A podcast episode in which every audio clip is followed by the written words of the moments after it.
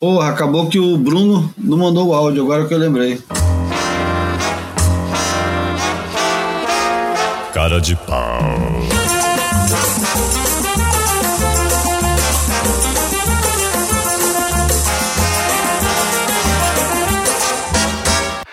Salve Júlio, João, amigos e amigas ouvintes do Boia. Tô aqui, cara, tô, tô muito feliz pela oportunidade de estar trabalhando aqui no, no Corona Saquarema Pro, no webcast, na transmissão ao vivo em língua inglesa. Desafio gigantesco para mim. Eu já tinha feito isso só uma vez em 2011, no longínquo ano de 2011. Não por acaso aqui em Saquarema, né, no evento Prime que o Coyote ganhou com, com o Raoni em segundo. E naquela altura, é, no webcast em inglês, a equipe era só eu e o Joe Turpel que estava no início da carreira. Foi uma aventura meio. É, um exército de Branca Leone, né? Uma, uma, empreitada com muito menos estrutura do que hoje em dia, mas um grande desafio também.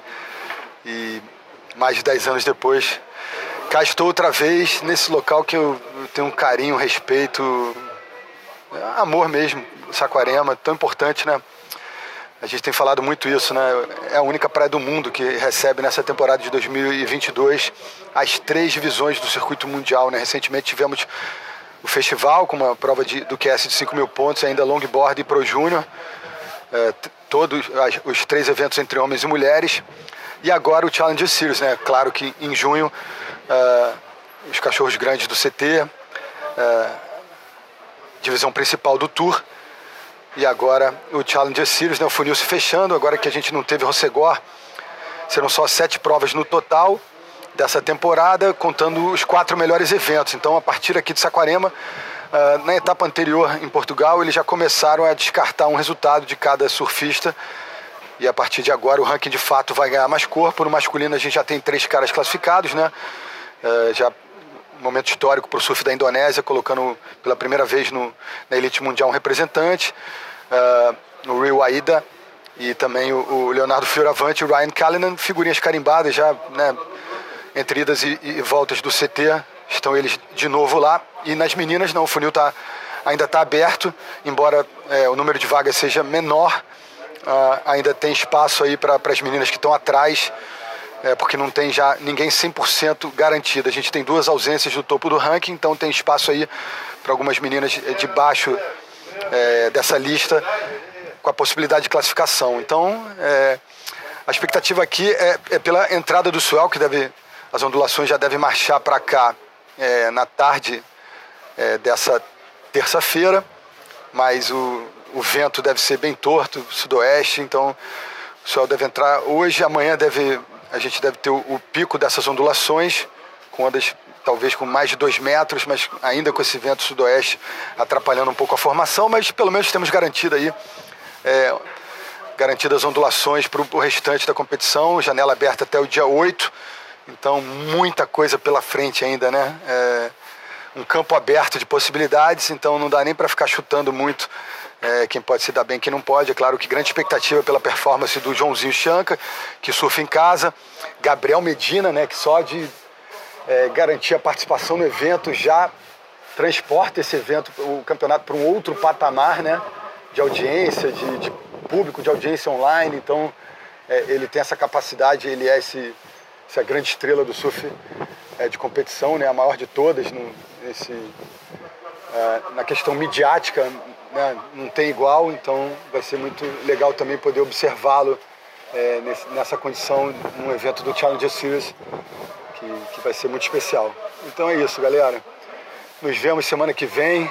É, claro que João e, e Júlio devem ter proporcionado aí, e ainda na sequência do programa, proporcionarão para vocês pô, uma boa prosa aí, com, com aquela assinatura do Boia, que, que é tão peculiar, eu acho que é tão, tão rica, né? Que me enche de orgulho de fazer parte, tá? Então chega de radiação de cedo, de falatório, bom resto do programa. A gente se vê semana que vem e que a gente tenha boas ondas para esse campeonato tão importante.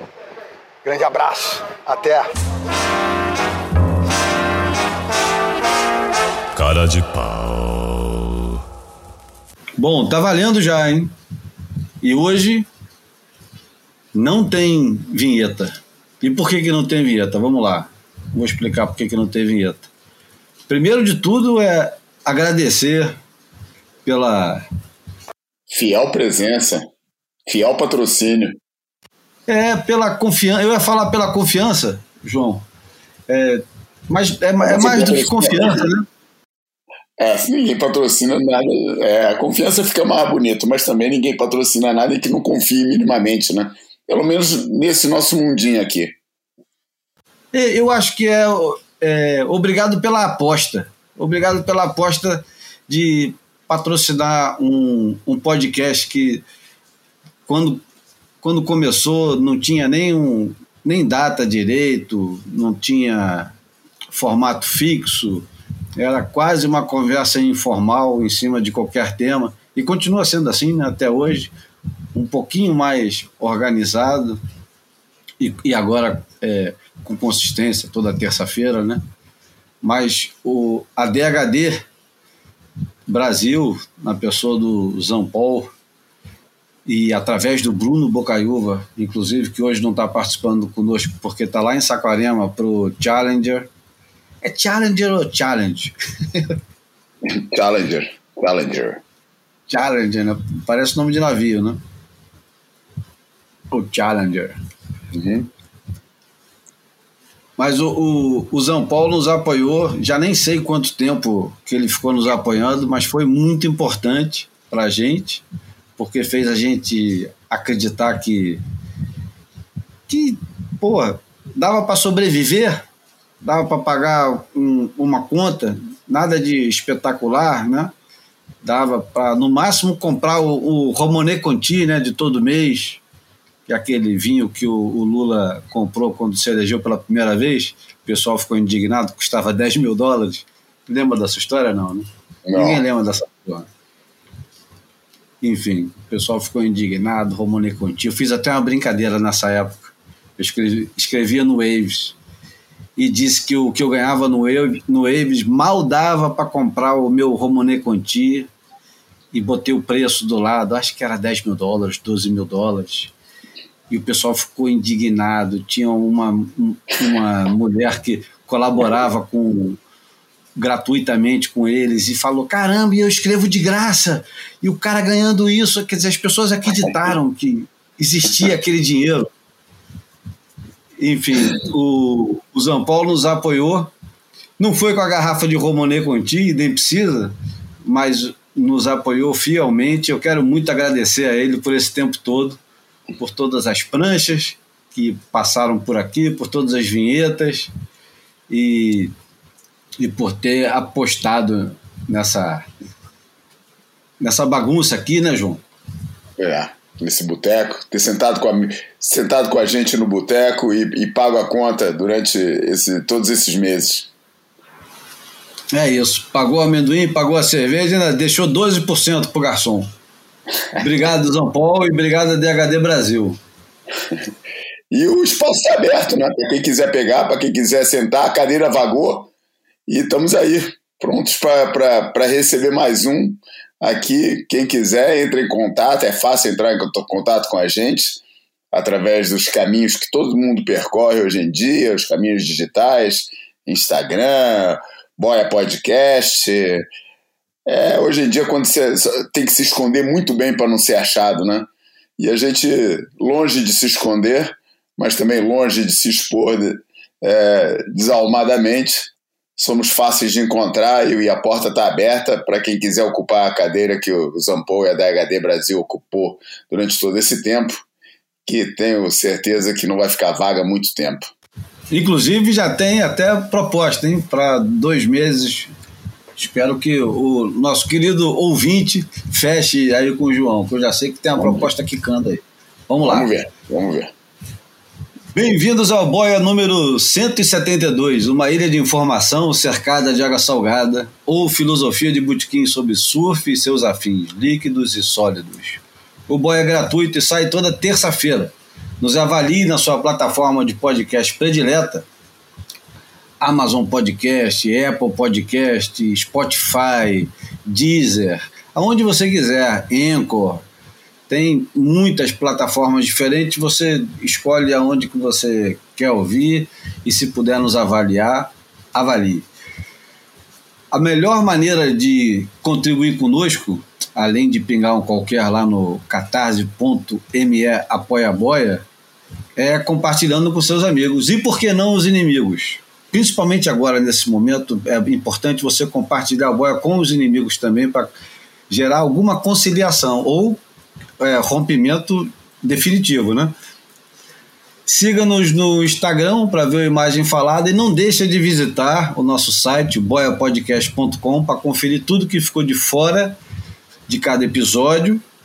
Ou seja, a gente menciona algumas coisas, fica meio perdido, aí vai lá e tem link para comprar o livro, vídeo para assistir, é, história da música, enfim, tem fotografia. O que mais tem lá é, é link para você enriquecer o, o, a sua cagação de regra quando juntar com os amigos. Tira essa onda. No boiapodcast.com você pode ver o que ouviu aqui no, no Boia, comentar, sugerir, reclamar e etc e tal. Bom, hoje sem o Bruno Bocaiúva, mas com o meu companheiro de sempre, João Valente. Viva, João! Como é que estão as coisas por aí? Viva! Começaram chuvosas, manhã chuvosa. É, diz que hoje em dia se chove de manhã, é alteração climática molhada, se faz sol de tarde, alteração climática ensolarada. É, foi isso que aconteceu hoje durante o dia. Ondas por aí. Campeonato, temos novo campeão nacional em Portugal. É, é verdade, eu assisti a final. Exatamente. Que, aliás, cá entre nós, é, sem tirar qualquer merecimento do, do Guilherme Ribeiro, que é um, é, um moleque 100% com um pai surfista da, da, da, da, da nossa antiga geração de primeiros competidores em Portugal, o Jó da Costa da Caparica. É, são uma dupla pô, que não tem nada para dizer de ruim desses dois, e pô, esforçados, trabalhadores, mas pô, vamos combinar, cara, o nível do surf do Vasco Ribeiro é outro patamar, né, comparado com, com, com ele. É, e e muito bonito o, o, regresso do Vasco Ribeiro também às competições, surfando bem magrinho, cara, na disposição. Também gostei muito de ver, foi um momento muito bom, né? Ele que também é, alegando problemas de, de saúde mental, teve que se afastar um pouco das competições, teve um belíssimo regresso nessa etapa.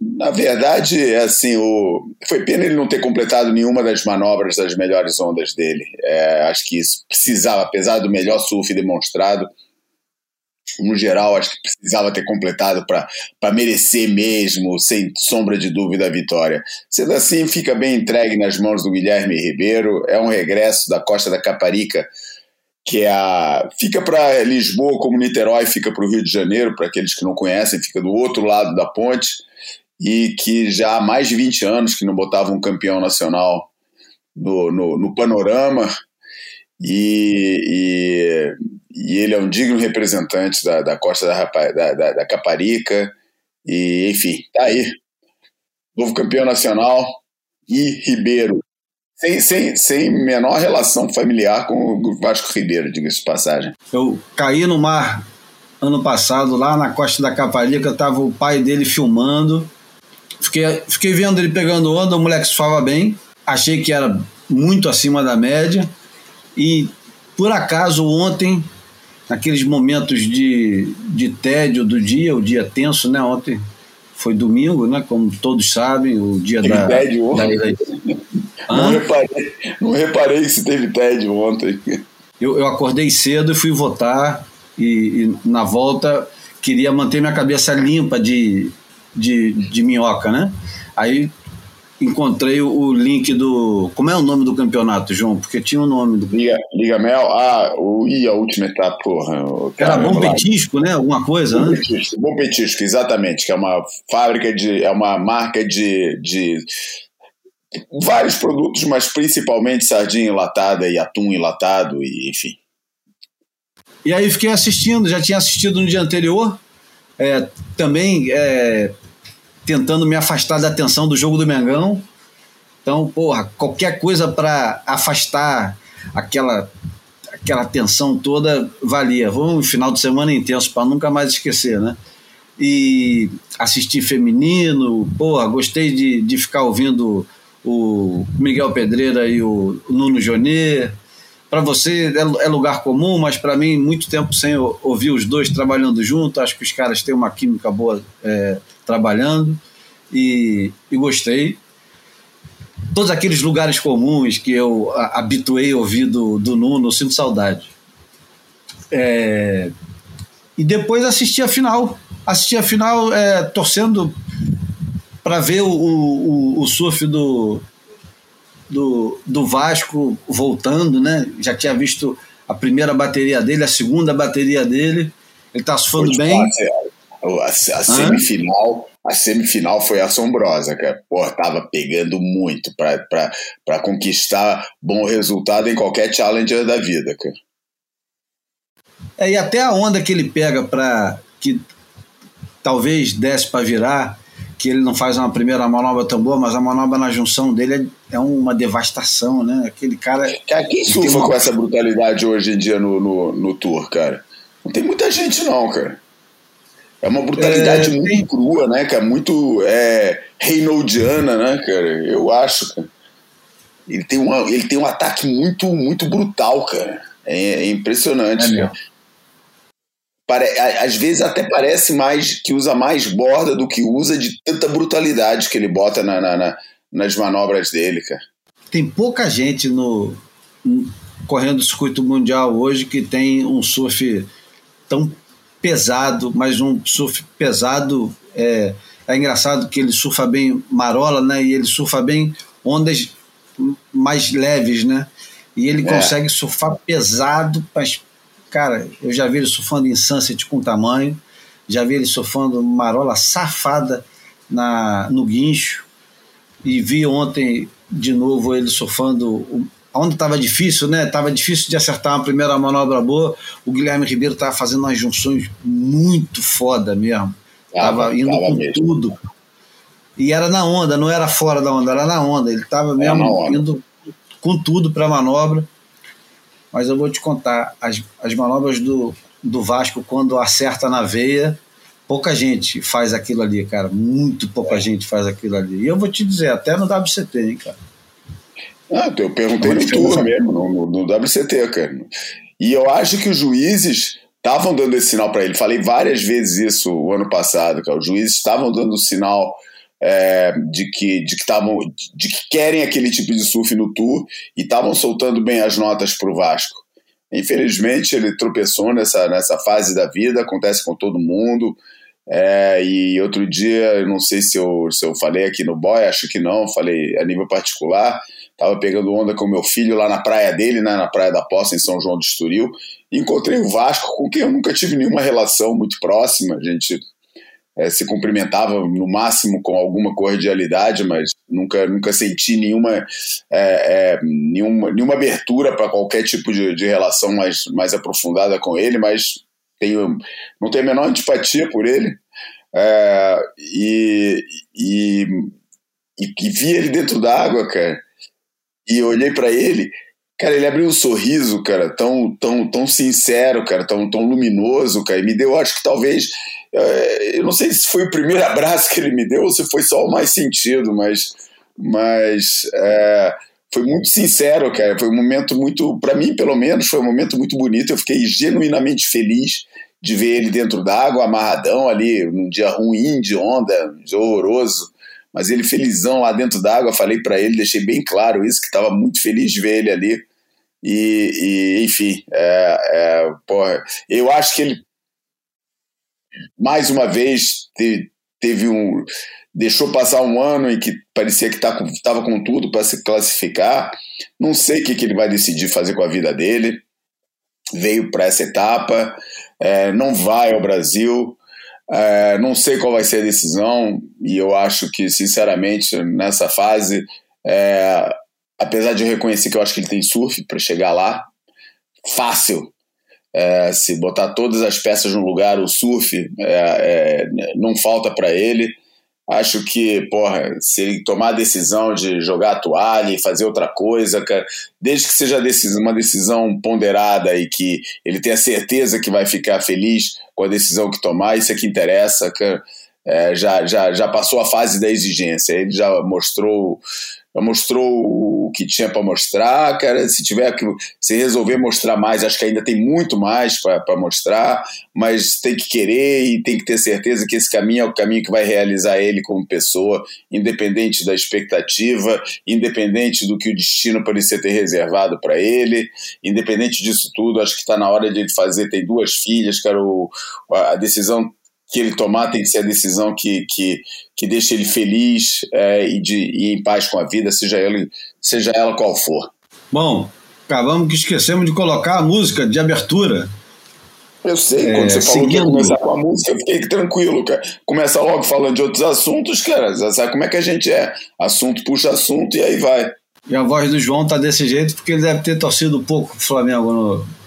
Porra, no não sábado. Fale. Tô assim, ainda bem que a gravação é hoje. Ontem não teria condições. A música de abertura de hoje é do primeiro álbum de uma banda que chama Big Star. É uma banda que ela, ela não é subestimada porque ela é tão pouco conhecida pelo, pelo público geral, mas ela é extremamente cultuada por quem gosta de música os melômanos espalhados por aí. Chama-se é, Big Star, o, os, os dois principais personagens da banda são, são personagens que, que extrapolaram em muito a, a banda em si, porque depois tiveram carreiras solos fabulosas, né? O Isso. Alex Chilton, que já vinha de uma outra banda, que era uma banda de soul branca, que era raríssimo naquela época, que chamava Box Tops, e o Chris Bell, que é, talvez seja mais conhecido hoje pelo, pelo, pela música e pelo álbum I Am the Cosmos. É, esse primeiro álbum foi lançado em 1972, que vai ser um pouquinho do nosso tema de hoje, porque estamos no Boia 172, e o nome da música é When My Baby's Behind Me. E depois a gente continua falando um pouco mais do Big Star.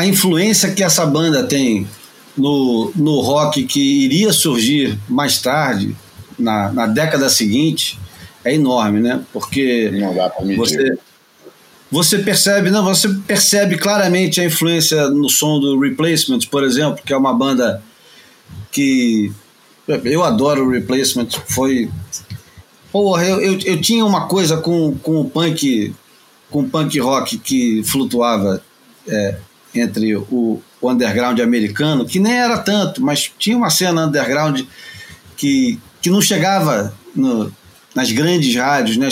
tocava na, na, Fluminense, mas não chegava na, na Rádio Cidade, por exemplo, aqui no, no Brasil. Não sei como é, que, como é que era em Portugal. E, e eu sempre fui é, macaca de auditório, não sei se nem se essa merda hoje em dia pode falar, mas enfim, a galera, a galera que fica é, celebrando tudo que os caras fazem, era eu com o R.E.M. O, e o R.E.M. É, é devoto claro. do, do Big Star. Devoto, claro. E outras coisas. É, como... eu acho que a influência mais. Acho que a influência mais mais clara. E se você levar o R.E.M. como a banda que definiu aquilo que depois, para mim, foi a banda que melhor definiu o que depois ficaria conhecido como indie, né? como som né, independente, é, é, é aquela bandinha, eu acho que depois a influência do, do, do Big Star acaba direta ou indiretamente atingindo porra, quase todo mundo dessa, dessa árvore, ou quase todos os galhos dessa árvore. Porque é, o R.E.M. também é provavelmente uma das bandas mais influentes dos anos 80, 90, e, e porra, e por causa disso, enfim, é, não, é, e é, curioso. Porque... Analisando essa influência do, do, do, Alex Chilton. E é curioso porque o, o Alex Chilton, que morreu novo, com 59 anos, ele é de Memphis, que é sul dos Estados Unidos e é, da mesma zona, da mesma região do Allman Brothers. Uhum. Que em 72 também estava lançando um álbum inacreditável, talvez o, o, o, grande álbum deles que chama Ita Peach, que eu acho que é, só se compara ao Live at Fillmore East deles. O Ita Peach é, é incrível, o disco, mas são duas coisas completamente opostas, porque um é sound rock mesmo, né? Que é como eles chamavam uhum. naquela época, aquele tipo é. de som, e o Big Star é uma coisa tão nova, tão diferente, que acaba criando, acaba é, é, tendo os derivados que vão se tornar novos gêneros. E a, a influência deles pode ser encontrada tanto no R.E.M. quanto no Black Crows, ou num cara que também morreu muito cedo e teve uma carreira super curta, mas nem é, menos brilhante, que é o Elliott Smith. Uhum. Uma coisa mais intimista, mais. Hoje em dia o pessoal acha que gosta de chamar de lo-fi, né? Uma coisa é, que é, parece mais crua, né? menos produzida. Agora, Enfim, aproveitando que. Fala. Não, ia falar agora, para melhor jeito de exemplificar a importância que pelo menos a gente né, dá pro, pro, pro Big Star é falar o que, que a gente deixou de fora que poderia ter incluído num, num episódio que fala do ano de 72, né? Eu ia começar a falar disso agora. Então vai, 1972, 1972 a gente tem o lançamento de é, é chato porque a gente fica se repetindo o tempo todo, porque de fato os álbuns são é, tão importantes quanto a gente exagera aqui. E aí começo logo pelo Exile on Main Street do Rolling Stones, que é um dos os Rolling Stones eles têm tantos álbuns que são fundamentais que é difícil você é, contornar, né? Você falar assim, poxa, mas esse aqui não é tão importante, ah, mas esse tem aquela música. Aí é verdade, aquela música ela é muito importante. Agora o Exile on Main Street ele tem muitas músicas e o álbum em si ele já é, é uma lenda por si só, né? Enfim, e sem contar com todas as histórias por trás do álbum, é, é, Keith Richards viciado em heroína completamente e tocando um absurdo. É, New Young Harvest, porra, New Young Harvest é um, um, um, desaforo de álbum, né? Heart of Gold, Old Man, The Needle and the Damage Done. done. É, é foda, né? São, são músicas que falam muito da época, né? De 1972. Acabei de falar do, do, do Keith Richards e o, o Neil Young escrevendo a, a, a gente falou, aliás, outro dia daquele da, daquela trilogia do Neil Young e, e citou que o Needle and Damage, Damage Done era em homenagem ao, a um dos caras que tinha morrido, que eu acho que era um road dele, enfim. É, Lou Reed com Transformer. Eu não sei se é o, o, o, álbum mais importante do Lou Reed, porque é difícil, né? Mas, porra, tem Satellite of Love, tem.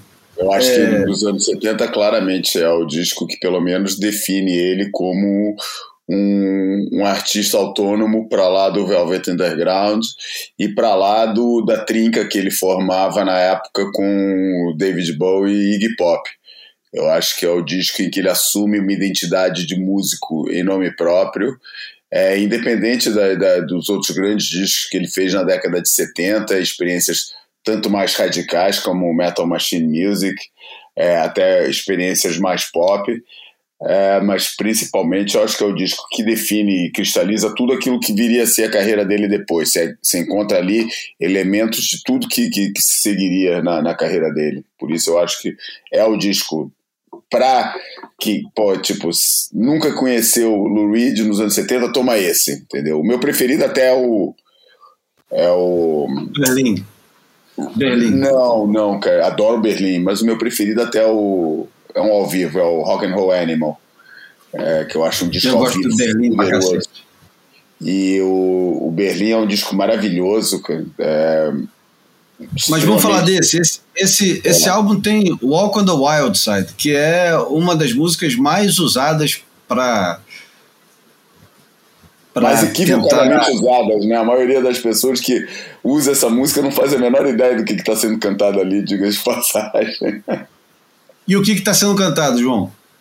Cara, um, um cara que chega na, na, em Nova York sem grana e tem que começar a se prostituir para sobreviver, né? um pouco como Midnight Cowboy, mas mais sórdido e mais decadente ainda que aquele que a gente viu no filme do John Schlesinger, né? É, que também é, deve ser por essa época também, não deve ser muito longe disso não, né? 72. É, e, e, e, porra, né? É, fala do cara pagando boquete no meio da rua, se travestindo, raspando as pernas para parecer mais mulher, enfim, uma história de decadência humana e que o pessoal canta e cantarola isso como se fosse uma, uma música alegrinha de, de, de festa e na verdade tem uma das letras mais sórdidas e decadentes da, do rock nessa época. E a, e a capa é uma capa também que já dá um recado de androginia, que na época, porra, o, o Bowie vai entrar nessa onda total também, né? Ninguém sabe mais se os caras são homens, são mulheres, e o, se o cara é gay, que diabos é aquilo, né? Enfim, é, outro álbum do, de 72, Pink Moon, do Nick Drake que é o último álbum do Nick Drake antes da morte dele, em 74. Um álbum. Um, um, um dos álbuns, a gente chama de álbum, né? Mas é um é. dos discos mais bonitos é, do rock, acabou-se. Não é dos anos 70. É um disco lindo, lindo, lindo, lindo. É, simples. É o um, um piano discreto, um, um, vocal quase sussurrado e guitarra, e o Nick Drake em, em grande forma, deprimido e, e melancólico e maravilhoso, né? E para contrastar com essa melancolia do, do Nick Drake, tem o Curtis Mayfield com a trilha sonora de Superfly, que também é um, um, dos álbuns mais tocados de sempre. Não tem uma festa que não vai tocar a música do Curtis Mayfield, e se não tocar a música do Curtis Mayfield, reclama porque a festa não está completa. E ainda tem Fred is Dead, né? Que é um, uma porrada, né? Também, é. mais uma vez, é, bad trip de, de droga. Claro.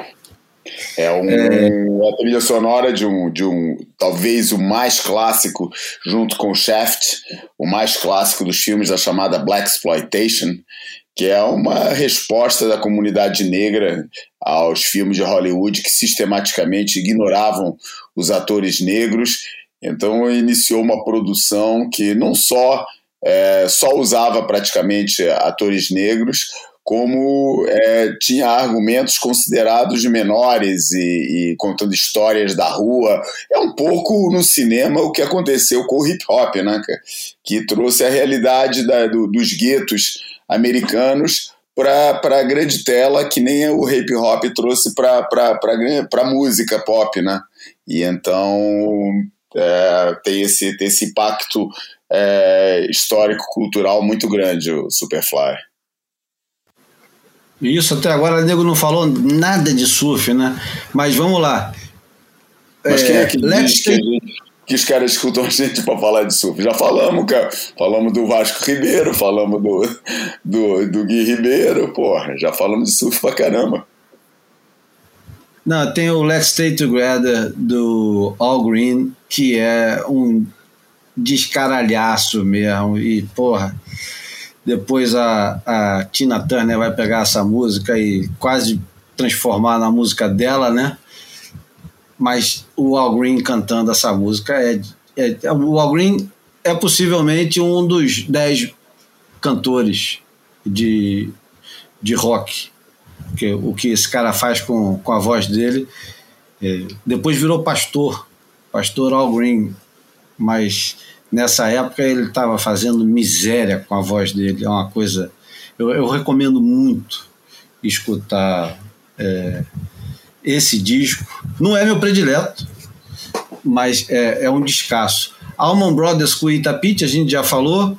Quem quiser escutar um bom e velho rock and roll de verdade, é, com uma jam session que chama Mountain Jam, que é incrível. Enfim, é, porra, Duane Allman e Greg Allman.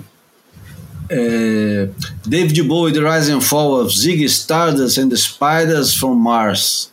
A gente já falou desse disco aqui, não vale a pena continuar falando, porque é mais um clássico.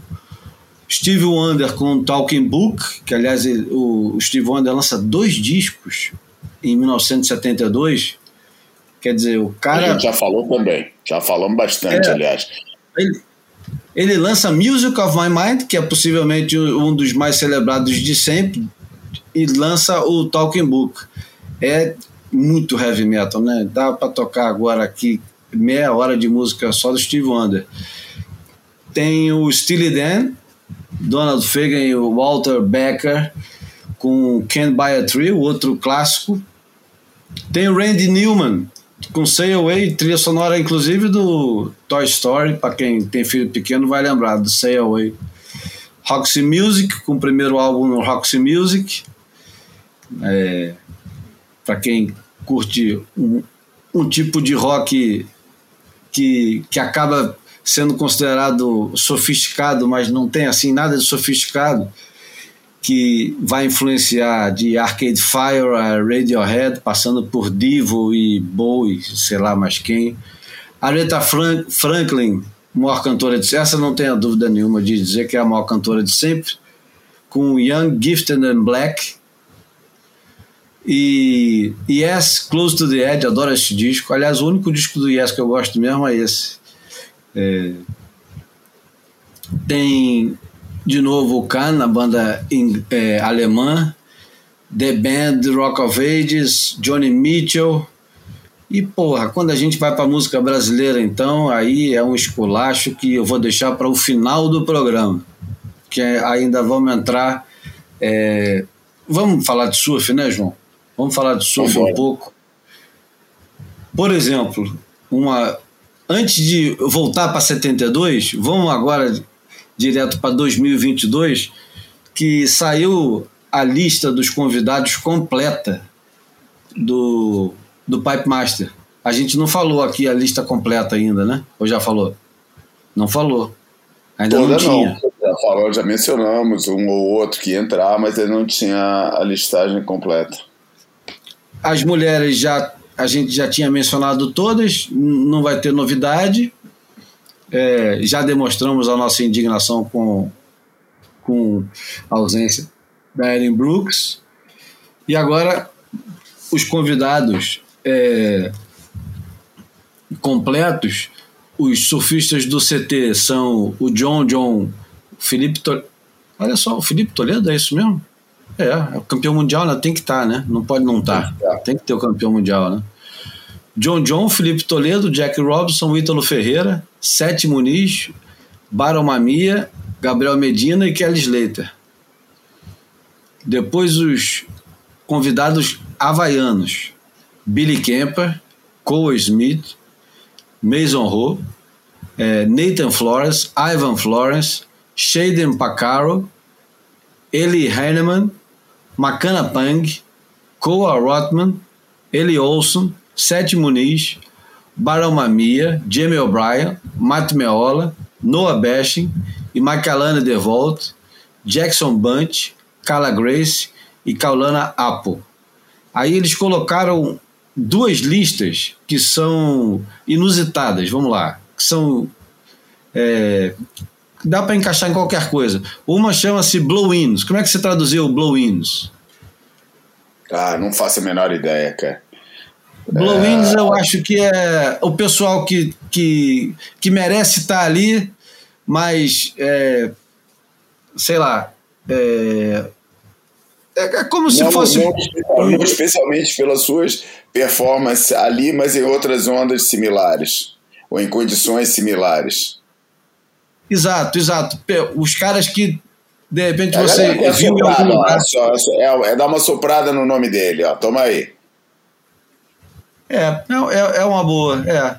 O, os blow-ins são o Tosh Tudor, que é o filho do Joe Tudor, Emil Zermack, que é o, o, haitiano, né, que pegou uma das ondas da temporada esse ano, outro taitiano Caulivast, o nova-iorquino Balaran Stack, o teuto-lusitano Nicolau Van Rupp, o saquaremense João Chianca, o mexicano Al Cleland Jr., o californiano, californiano Crosby Colapinto e o japonês Riaro Ito. E aí tem os Misfits. Misfits já é mais fácil de tentar traduzir, né? Ajuda aí, João. Misfits é o quê? É. Não é proscrito? Além de ser o melhor Mas... filme da Marilyn Monroe com o John Huston, de, do John Huston, que na tradução que eu lembro foi traduzido como Os Inadaptados. É, nesse caso aqui, o, os Misfits são os caras que são capazes de. Uma banda que é uma porradeira descomunal, né? Bandaça. Bandaça que vai também vai influenciar de Danzig a Black Flag. Porra, é bom pra caralho. Mas volta lá, volta contar, lá. Melhores camisas também de banda dos Misfits. Ótimas camisas, ótimas camisas. Os Misfits são os caras que, que podem misturar muito bem o, o aéreo com coragem e tubo e são capazes de causar um estrago caso consigam é, surfar, né? E aí começa com o Matt Meola de Maui, o Rio Wada, que é o indonésio, né? Craig Anderson, Michael February, Harry Bryant, Noah Dean e o vencedor do Van Stab High, que está acontecendo agora na Indonésia. Quer dizer, já deve ter até acabado, né? Enfim, esse aí é o, é o Pipe Master que vai acontecer entre 8 e 20 de dezembro e vai ter aquele formato já comentado aqui. Eu acho que vai ser bem interessante. Não podia deixar de falar desse desse dessa lista, né? Que a gente já vem comentando isso há tanto tempo. Mas vamos lá. É, talvez, a, talvez coubesse aqui, será que cabe direto uma imagem falada do nada? Acho que é bom, né? Dar uma quebrada e a gente pode enfiar um dos nossos assuntos prediletos dos últimos tempos, que é pranchão, né? Uhum. Pode ser? Então vamos. Pode ser, bora.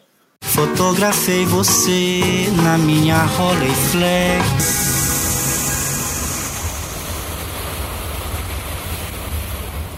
O, o nosso imagem falada é uma lembrança, uma convocação e uma homenagem, é tudo meio misturado. Primeiro, porque a foto tem uma história incrível que o João vai contar já. Mas você está é. vendo. É só, é, só, é, só, é só a história por trás da, da, da foto. É, não é uma história incrível, é só a história, o contexto da, da imagem que, que, que é interessante é, mencionar. É o, o Hub Fletcher, que é o pai do, do, do Nathan. O, do ah, o pai do Nathan e do Christian, etc. E, E o a Christian. do Grayson, Isso, é. é, é, o- é o o, marido da Tibi, porra, é um, é um dos maiores clãs do surf, né? Vamos falar, vamos.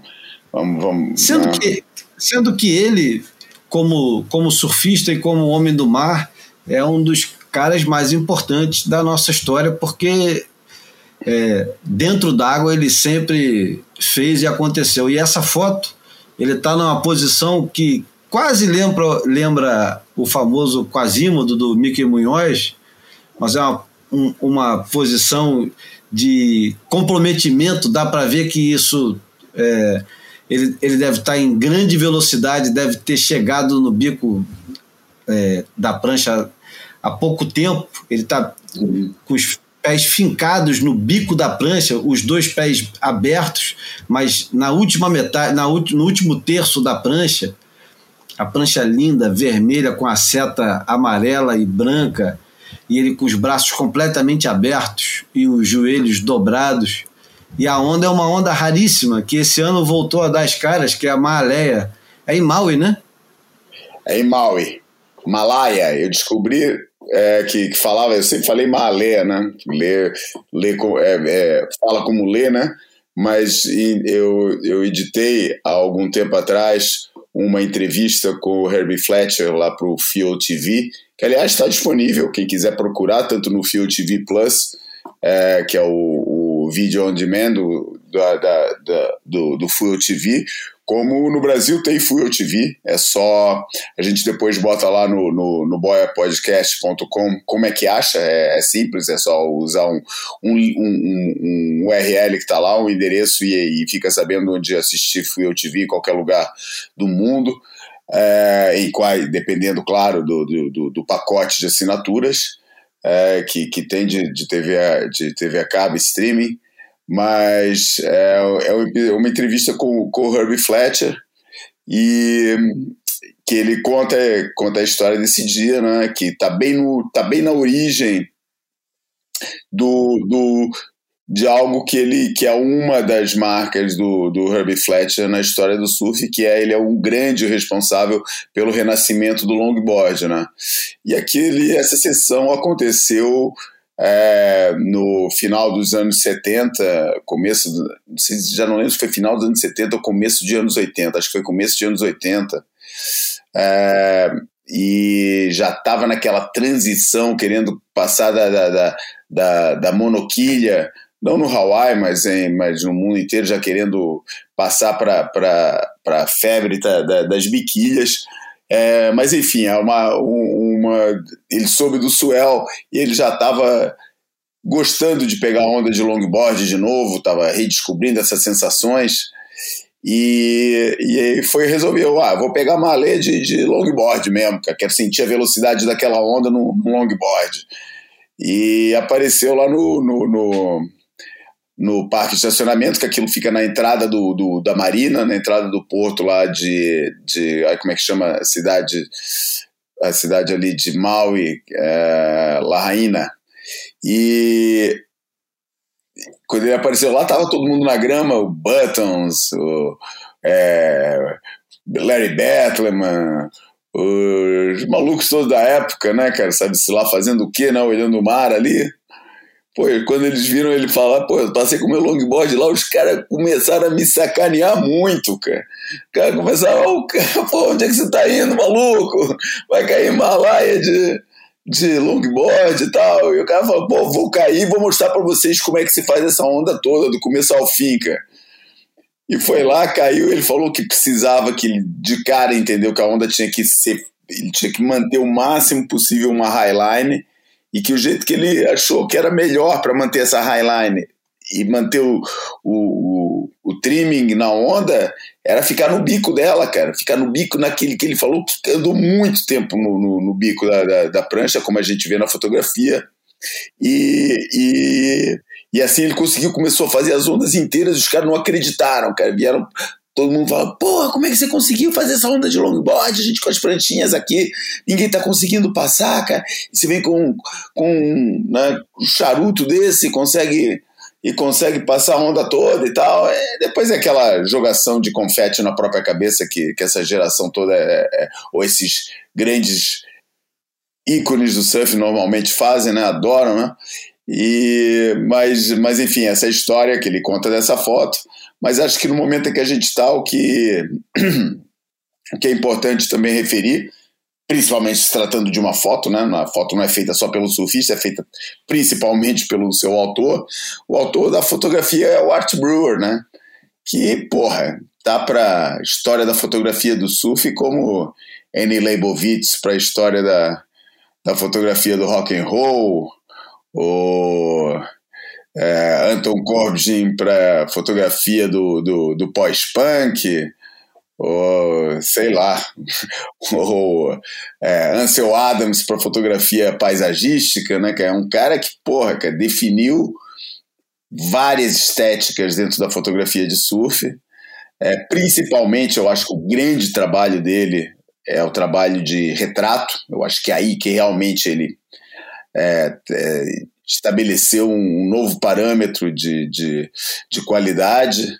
É o cara que trouxe o mundo do, da, da exatamente do, do, do, a estética do, do rockstar para o mundo do surf, principalmente através do seu principal muso, que é o Bunker Spreckles, que é uma história em si mesma, a gente já falou várias vezes aqui no Boy, vai ter que procurar lá atrás, no meio dos 172 episódios que nunca escutou, é bem feito, vai ter que ir lá caçar mesmo, porque já devia ter escutado, devia estar escutando programa desde o número 1, um, olha, não escutou, agora vai lá caçar qual é o episódio que a gente fala de Bunker Sprackle, sei lá qual é esse episódio. Mas o, é o Brewer, que é um dos poucos fotógrafos contemplados com a belíssima série é, Surf Photography do, do, da, do Surfer Journal, e junto com Jeff Divine, é, Warren Bolster, Tom Cervez, e, e o Leroy Grannis, enfim, é uma série maravilhosa do, do, do, editada pelo Surfer Journal, que tem poucos, tem esses aí, devemos estar esquecendo um ou outro, mas duvido, acho que são uns cinco livros só, e o Watch Brewer é um deles, precisamente, claro, com uma fotografia do Bunker Spreckles na capa, é, e o e o, Bunker, e, o, e o Art Brewer, a gente soube agora, através das redes sociais, aliás, um post feito pelo Tom Cervez, se não me engano. Se não estou enganado, foi o próprio Tom Cervez que fez a, a, a partilha falando que ele está com um problema seríssimo de saúde e que mesmo com a com, com toda ele teve uma infecção generalizada depois de uma transfusão de uma, uma um transplante de rim transplante de rim ou de fígado, não sei. Acho que de, acho que de fígado, liver. É, acho que foi de fígado, sim. É, e, e, teve uma. sofreu uma, uma, uma infecção generalizada que tá, pô, tá é, na, na UTI já, já há algum tempo, alguns dias, e, porra, com uma. Sabe, Estados Unidos, né, cara? Que esse mundo que né, todo mundo reclama do, do SUS em Portugal reclamam do Serviço Nacional de Saúde, mas tem, né, cara? Tem, com todos os seus defeitos, tem. E não causa que um cara como o Art Brewer, que até tinha seguro de saúde, é, se veja confrontado com uma conta que, segundo Tom Cervez é, escreve no seu post, tem seis zeros, né? Depois do número principal que a gente nem sabe qual é. Com seguro de saúde e tudo. E então está sendo organizada uma, uma, um, uma campanha de angariação de fundos para ajudar esse que é um dos maiores artistas que já saíram do nosso meio. E a artista da fotografia que, porra, que continua sendo, né, hoje em dia o grande transportador de sonhos. E mesmo no mundo digital, apesar de ter perdido a, não a importância, mas a contemplação necessária para se apreciar devidamente uma imagem, acho que a importância continua a mesma, a forma de apreciação é que mudou. E, e enfim, é, um, é, um, é uma forma de ajudar um dos caras responsáveis indiretamente. É que nem um monte de banda hoje em dia tem que agradecer, teria que agradecer se soubesse quem fosse, quem foi Alex Chilton é, no, e, e, Big Star, mas, mas nem, nem sabe quem foram. Porra, quase, muita gente hoje em dia, quase todos os surfistas tem muito a agradecer ao trabalho que o Art Brewer fez e, e, é, e, é, e é uma forma, não tem nesse momento, não tem melhor forma de agradecer do que dar uma contribuição para esperar e acender uma vela, fazer o que tiver ao alcance da crença de cada um para que ele se recupere.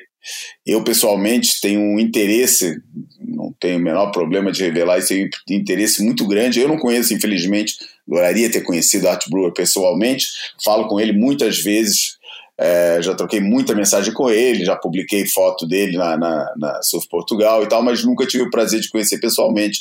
Mas há pouco tempo atrás eu estou fazendo uma pesquisa grande de material e consegui falar com ele, consegui localizar as fotografias que ele fez nos anos 70 em Portugal com Rory Russell, é, em Carcavelos, e que algumas, duas delas, na verdade, apareceram numa num anúncio da, da, da Surfer da Lightning Bolt, uh, da, que foi publicado na Surfer Magazine, que chamava o Portuguese Pipeline e tal, e ele tinha conseguido localizar para mim essas fotografias. Eu falei para ele, pô, não é a hora ainda, digitaliza, bota aí de lado, quando for preciso é, eu peço.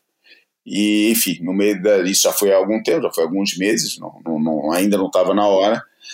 E, e, é, e, é, uma pena, porque se, enfim, se o Art Bruce vai para a história do surf português, é um momento importante, um momento, um momento pouco visto, né? Então, então é, principalmente pela raridade da coisa, é, seria uma pena a gente não poder ver essas fotos, mas muito mais importante que isso é a perda de um, de um gigante da fotografia de surf. E pronto, fica aí. Fica aí, o, a gente também no, no, no boypodcast.com vai, tá, vai botar lá o link para a campanha, quiser passar por lá. Se não, vai pelo melhor jeito mesmo, aí através das redes, é, procurar Brewer, o Instagram dele, essas coisas. Tô, e com certeza lá vai conseguir achar um jeito, como eu falei no, no começo do programa, difícil hoje em dia se esconder. Isso, quem quiser procurar lá, bota Fundraiser Art Brewer e rapidamente vai chegar, não vai, não vai precisar escrever mais, mais do que isso. Muito bem, a gente é, tem um assunto que é completamente inusitado e já, já usei tantas vezes essa palavra hoje que eu preciso já é, enriquecer o vocabulário. Tá faltando, é. tá fazendo tá falta o Bruno que tem o, o vocabulário tão rico, né? É. é, acontece que uma vez no, no site Swellnet saiu uma reportagem sobre uma exposição que os australianos estavam fazendo sobre o ano de 1972 e de quanto foi, o quão importante foi 72 para os australianos. E, e era uma coisa completamente localizada para eles e que para gente aqui no Brasil talvez não, não funcione tanto. Mas quem tem interesse pela história do surf e como é que a coisa vai funcionando e acontecendo de maneira a a virmos parar aqui onde a gente está hoje, em 2022, esse ano de 72 tem fatos que são, é, se não interessantes, até fascinantes. O, o, os australianos estão sempre remexendo no, no, nos arquivos dos fotógrafos e dos filmmakers e eles acharam bastante coisa do World Titles de 1972 que aconteceu na Califórnia, em San Diego. Foi San Diego, não foi? Eu acho que sim. Foi, foi. foi San Diego. Oceanside, se bod... não, Oceanside não, foi San Diego mesmo, é isso mesmo. Ocean é. Beach, eu acho, talvez.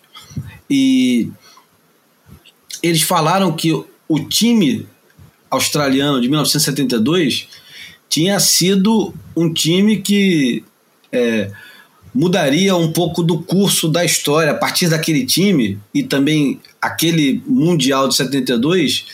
Ele encerra uma fase do amadorismo no surf e praticamente determina o que viria a se tornar o profissionalismo quatro anos depois, em 76, com o circuito mundial e a IPS. E por quê? Porque é, depois de 72 você não tem mais o World Titles. Não acontece mais. Tinha um planejado para 74, eu acho, mas acaba não acontecendo. Acho que era na África do Sul. E, e não acontece. E o time de 72 do, da Austrália era um jovem de 15 anos, que era uma grande promessa que chamava-se Mark Richards, um nem tão jovem Peter Townend, o Rabbit Bartholomew, é, quem mais era? Agora estou esquecendo de gente. Acho que o, o Cole Smith, que era um, um goofy extremamente radical de Narabim. É, enfim, era, era um timaço. E, e esse campeonato, ele tem um, um, um, fato, que é um fato que já foi comentado aqui, mas a gente vai mergulhar um, um pouco mais fundo no que aconteceu. O, o grande favorito desse campeonato era um californ, californiano havaiano que chamava-se, chama-se, não morreu ainda, aliás, não morreu, chama-se Dave Nuriva. E o Dave Nuriva existe, é, ele, ele tinha um, um certo, ele tinha um, um, uma, um domínio, ele tinha um carisma tão grande, uma coisa é, ele era excelente surfista, era o, o melhor surfista de bico do, do final da, da época de pranchão, se adaptou muito bem às novas pranchas menores e era favorito para os americanos todos. Ele era o grande favorito para ganhar aquele campeonato, porque afinal de contas ninguém surfava melhor do que ele naquelas condições de dia a dia da Califórnia. Ele tinha uma prancha que era um modelo completamente é, inovador, que era uma prancha adaptada é, de um surfista que surfava de joelho, um kneeboarder famoso da área ali de San Diego, chamado Steve Lees. E ele fez um, uma evolução do que o, o, Greg, o George Greenough tinha criado alguns anos antes, que era aquele spoon, né, que era a tal da colher, que era aquela prancha, tinha formato quase de uma colher, porque ela tinha o meio completamente ah, arredondado, não, como é que chama aquela merda? Abalroado também não, porque abalroado é quando é atingido côncavo, por uma... Né, cara? Hã? Côncavo. Côncavo, né? Bem mais fácil, côncavo. E ela era extremamente fina, muito pesada, e o Steve Lee. É, no meio só tinha, no, no, no, centro, ela só tinha é, espuma nas, do, do, na, na, na, no, nas bordas, né? Mas assim, umas bordas bem largas, e o meio da prancha era só fibra, né? E a prancha era muito pesada, com aquele enorme, que o, o George Greenough era completamente é, fascinado por, por quilhas de, de de peixe, né, por dorsais né, do, dos golfinhos e tubarões e tal, e ele estudava isso com afinco, com afinco e com outras substâncias, né? É, o Steve Lee criou um modelo novo que chamava Fish. E essa prancha que era Fish era uma prancha basicamente de surfar de joelho. Porque o surfista de joelho não, não ficava à vontade com as pranchas muito esticadas, monoquilha grande, então eles acabaram é, refinando o, o, o design das pranchas para adaptar para um cara que tem uma, um centro de gravidade muito, muito baixo, que é o cara que está de joelho, então ele não tem, vamos lá, o pêndulo né, tão, tão distante do, da, da prancha, então, ele, ele usa as mãos, ele usa os joelhos, ele está sempre muito é, compacto na prancha, e isso dava o, uma grande vantagem para ele andar numa parte da onda que era uma parte da onda mais difícil de andar. e o, o David no Riva foi um dos primeiros caras a falar assim, porra, quero fazer isso. E ele se adaptou rápido ao, a- rápido ao modelo dessa prancha. E ele foi competir em San Diego com essa prancha. Ele não era de San Diego, né? Aliás, de onde que é? O David no Riva é de Huntington, né? Putz, Os- agora. Eu acho que ele. Eu acho. Mas enfim, dizer. ele, É mesmo, ele não era- Pode ser, sim. ele não era de lá.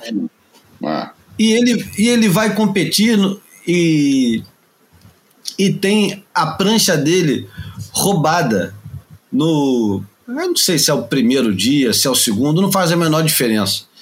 Mas os locais de San Diego ficam indignados com o fato do David no Rio- no Riva ter, entre aspas, roubado o design do Steve Lees, que era um, um local de San Diego, e eles roubam a prancha do David no Riva. Vamos lembrar que naquela época não existia quiver de prancha, você tinha uma prancha e está acabado.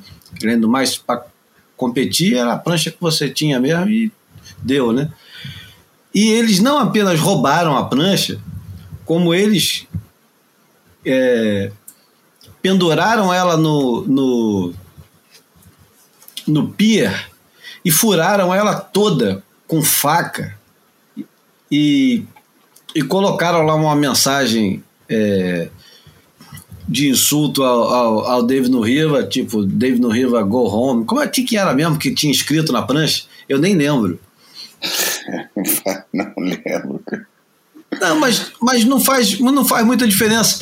A diferença, quer dizer, a história, o, o, o bacana dessa história é o seguinte: o, o David Riva, como era o, o grande favorito, e ele tem a prancha dele roubada e destruída pelos locais, quem ganha esse campeonato é o filho do, do Lord Tallyho, né? O, Jim Blairs.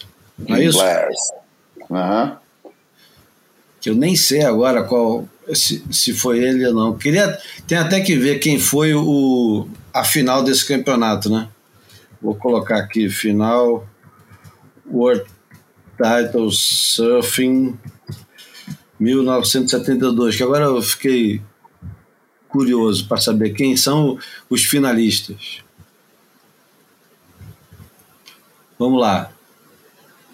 Os finalistas são. Ah, pois é, não, ainda tem essa, né? O Jim Blairs ganha, o Jim Blairs representava o Havaí, não era o. Aliás, a história do Lord Tallyho a gente tem que contar, é o pai dele, né? É, em segundo fica o David Riva, em terceiro fica o Peter Townend, em quarto fica o Larry Berkman, muito jovem, e em quinto Michael Ho. Então é, é completamente dominada pelos havaianos a final e o David Riva arranca um, um vice-campeonato. Entre as mulheres, a Sharon Webb, acho que tinha 15 anos, ganha o campeonato, e a irmã do Jim Blair fica em quarto. Enfim, é, lendo sobre esse campeonato, um camarada levantou uma lebre, aliás, não é um qualquer camarada. O camarada que levanta a lebre que eu vou levantar agora, e vocês desculpem se está é, estendendo demais, mas é o jeito que a gente tem de contar a história, não, não tem como. não tem curva fácil nesse negócio. É ninguém menos que outro fotógrafo, que é um fotógrafo muito famoso e talvez um dos fotógrafos que, que mais viajou na década de 90 e 2000. Os maiores exploradores, os maiores exploradores de todo. Foi para abriu, botou no mapa vários lugares que não estavam antes dele. Não, ele, ele, fez uma carreira em cima disso, né? De explorar, tanto que a, a, a marca dele é Self Explorer, né? Exatamente. E é o John no Brasil. No, no, no Brasil, ele. John Seaton Callahan, desculpa, interrompi a, a, hora que você ia falar o nome dele. Ia só uhum. falar que no Brasil ele viajou muito com o Fred Dorei, fez muita coisa com ele, foi para Libéria, foi para é, São Tomé e Príncipe, uma porrada de lugar. É, ele passou, ele, ele aproveitou o conhecimento todo que o Randy, Randy Herrick tinha é, angariado durante toda a carreira como viajante, incluiu o Randy Herrick nas viagens dele e passaram a, a entrar em contato com consulados e embaixadas pelo mundo inteiro e foram atrás de onda em tudo quanto é buraco com, com. Foi isso, cara. Cara, deu um, deu um, um negócio aqui, cara. Fui clicar aqui numa é. coisa e, e, e, saiu esse, e saiu esse barulho. Bom, o John, o John Callahan, ele, ele fala desse, desse, desse evento que aconteceu de roubarem a, a prancha do David no Riva e pergunta no fórum lá do, do negócio o que teria acontecido se o David Riva tivesse ganho o campeonato mundial naquele ano. Porque o que acontece é que a partir de 72 o surf californiano, que não é a partir de, mas os anos 70 quase inteiro, o surf californiano ficou completamente alheio aos campeonatos e, de certa forma, é, arredio, não só alheio, mas arredio. Eles, o surfista californiano não gostava de campeonato, achava uma forma é, de surf inferior e maldita o, o surf de competição roubava a, a pureza do surf. E foi uma época que o, o, o, o californiano tinha. É, a identidade do surfista californiano era uma prancha branca e uma roupa de borracha preta. E era assim que eles gostavam de, de, de se identificar. Eles não gostavam de marcas, eles não gostavam de nada que é, fosse associado à comercialização do surf e o campeonato era a principal é, ferramenta para, essa comercialização. E, e o, o David Riva não ganhando o campeonato, ele adiou isso durante sei lá quanto tempo, até o Curry, né? Mais ou menos até o Curry e o Joey Buran, né? E a pergunta, e a pergunta que ele faz é, é de, é de certa forma um, uma pergunta que é, incita todas aquelas fantasias que você é, é, capaz de fazer. E se o Pelé tivesse marcado aquele gol? E se, porra, o, o Felipe Toledo tivesse saído daquele tubo contra o Kelly Slater? E se o Medina não tivesse perdido a bateria para o Gudauskas? Então, esse e se abre um, um, um, uma enormidade de alternativas que o Boia se presta a fazer essas merdas. Ou seja, eu peguei esse negócio e mandei uma mensagem pro Matt Walsh e falei: Você já viu isso aqui, cara? É, o que, que você acha dessa teoria? Você acha que ia mudar alguma coisa?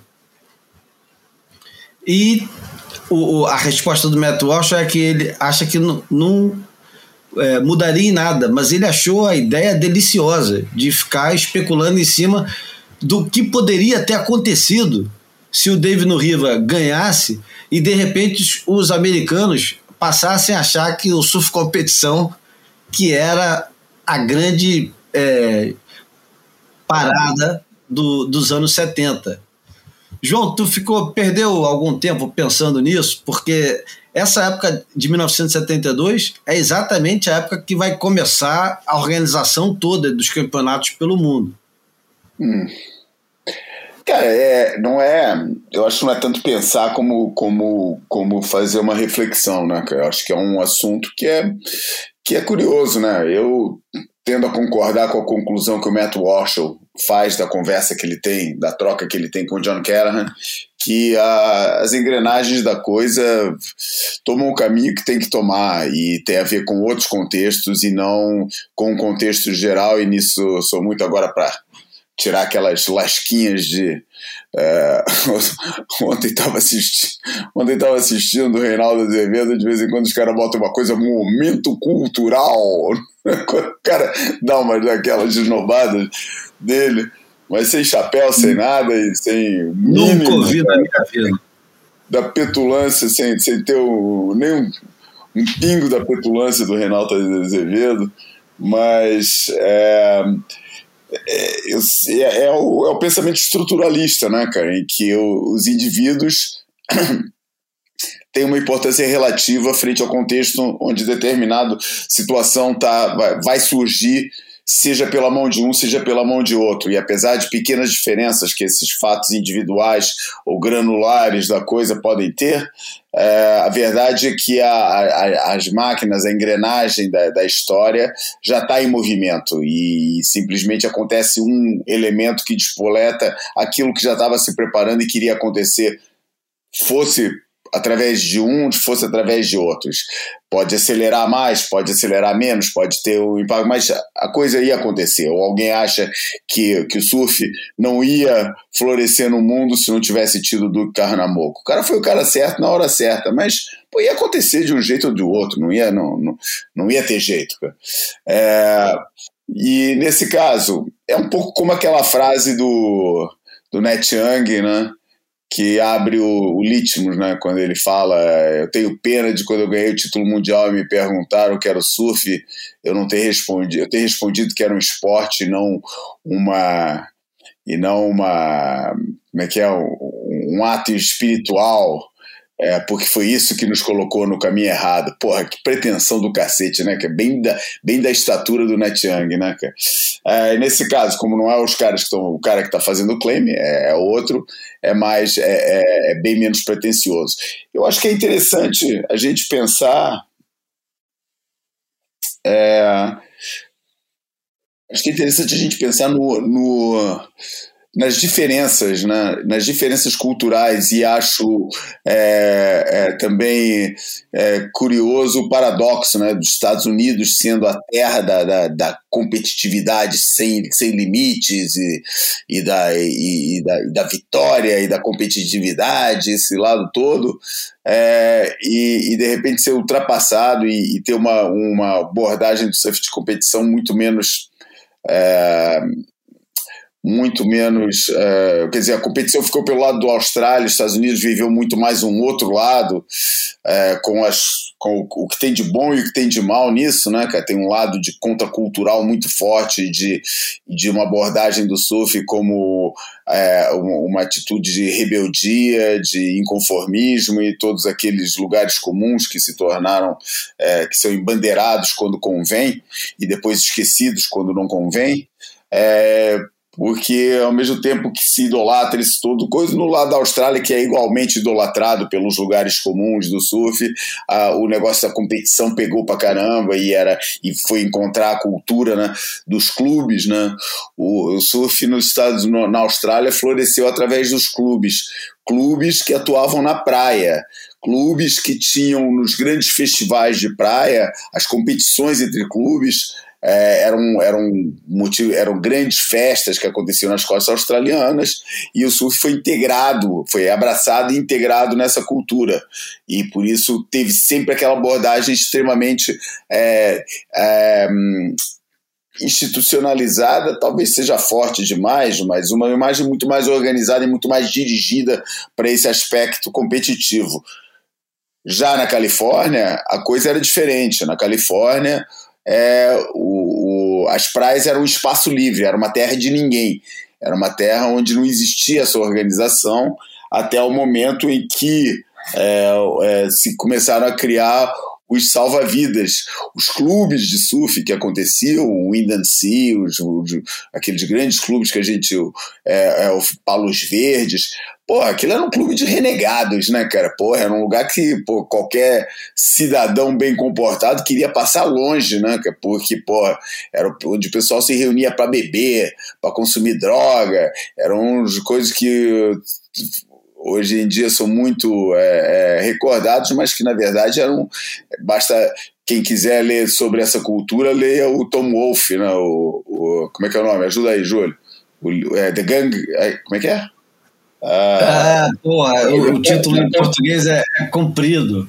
É, não, The Pump House, the, é, the Pump House the Gang. Pump House Gang.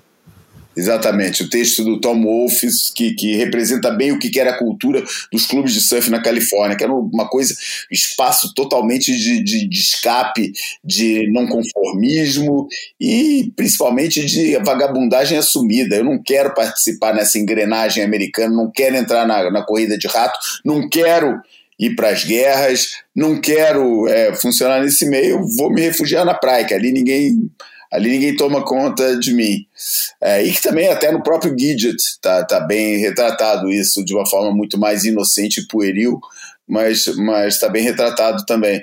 É, isso é que eu acho engraçado, porque é, essa é a realidade. E, e, esse campeonato cristalizou bem essa diferença. Eu não acho que iria fazer a menor diferença que o David Nurria fosse ganhar.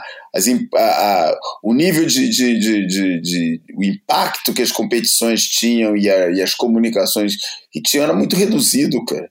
É, apesar de todo mundo provavelmente comprar a Surfer Magazine, ou grande maioria dos surfistas comprar a Surf Magazine, pô, nessa época já tinha os Mickey Dora da vida, já eram, já estava muito implantado esse lado meio renegado dos, dos californianos, dos californianos. Na Flórida a coisa era diferente.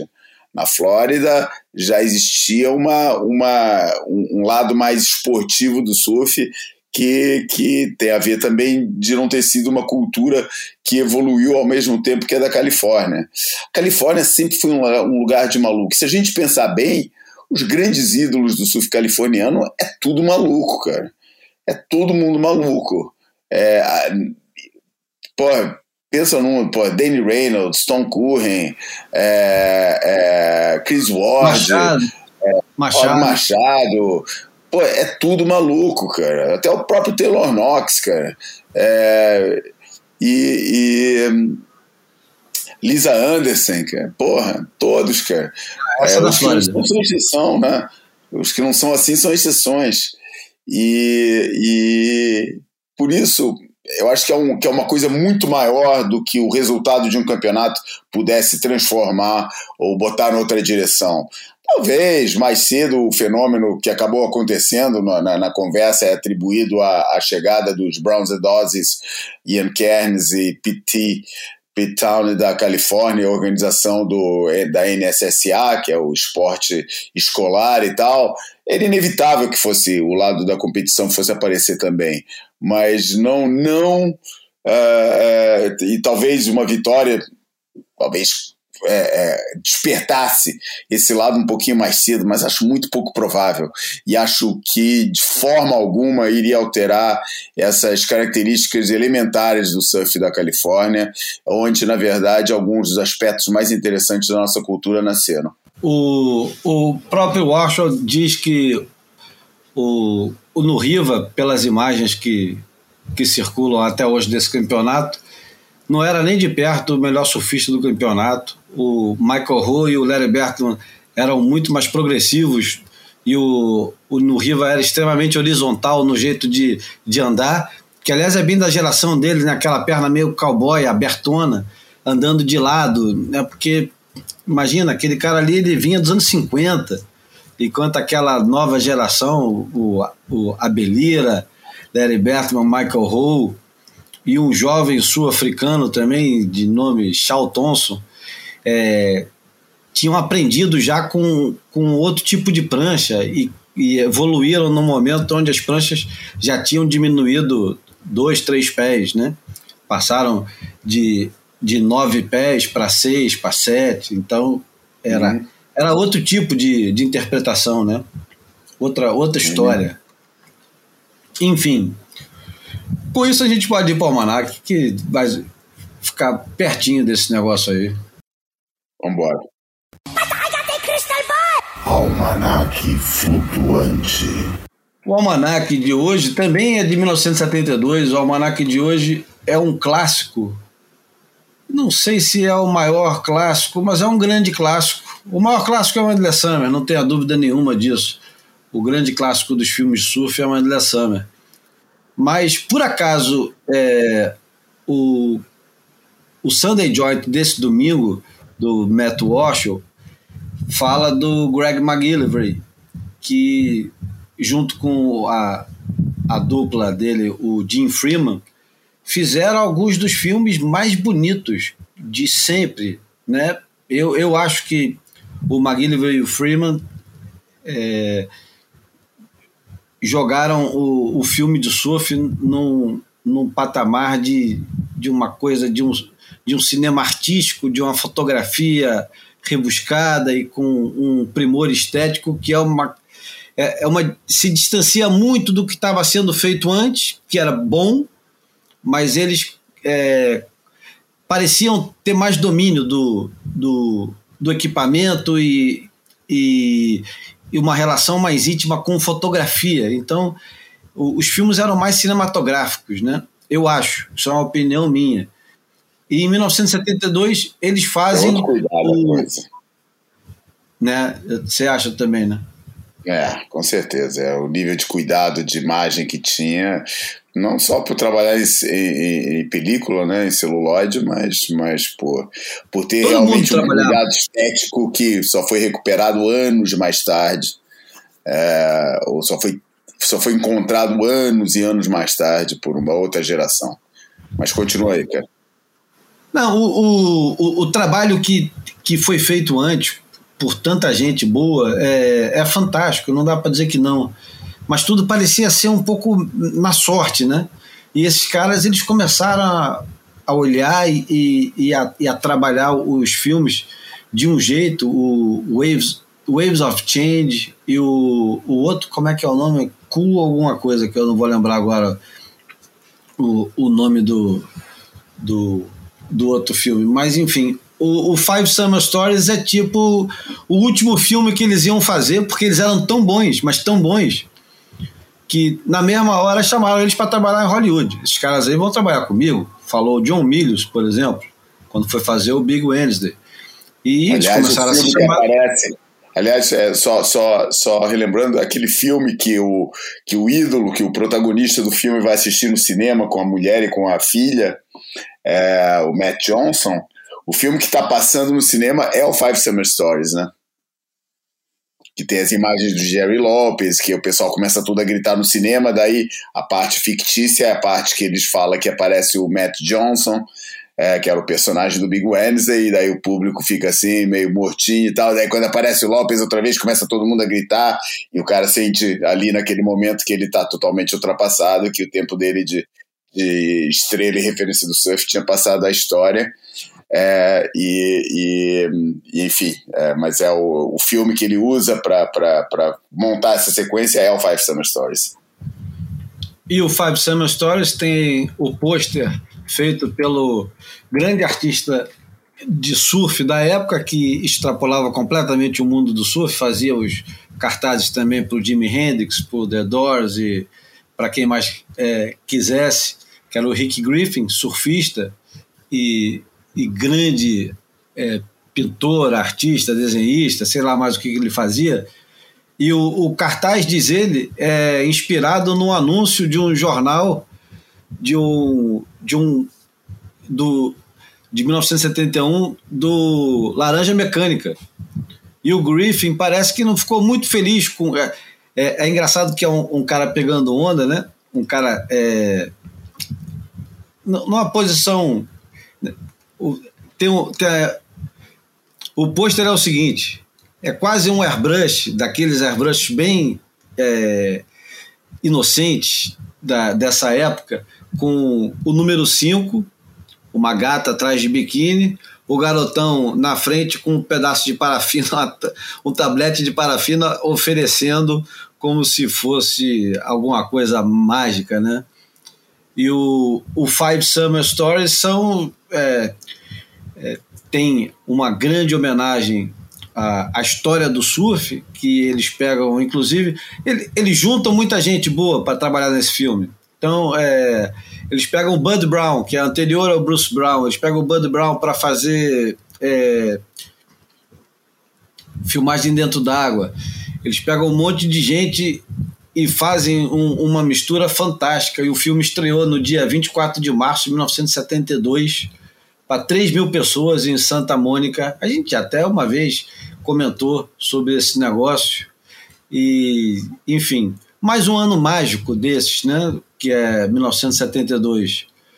É, os astros do filme, o principal era o Gary Lopes, e tinha Jeff Heckman, no Riva, Margot Oberg, Terry Fitzgerald, Bill Hamilton, Corky Carroll e mais uma porrada de gente. Há pouco tempo eles lançaram uma versão é, de aniversário do, do Five Summer Stories.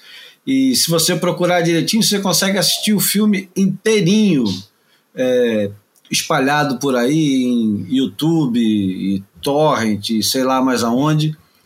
O interessante é que tem trilha sonora que fica entre Beach Boys, que era um, um absurdo na época você ter o Beach Boys fazendo a trilha sonora, e aliás, a, a crítica que faz a, a, mulher que vai fazer a crítica do filme pergunta, mas vo, vocês conseguiram a música do, do Beach Boys? Os caras te deram a música?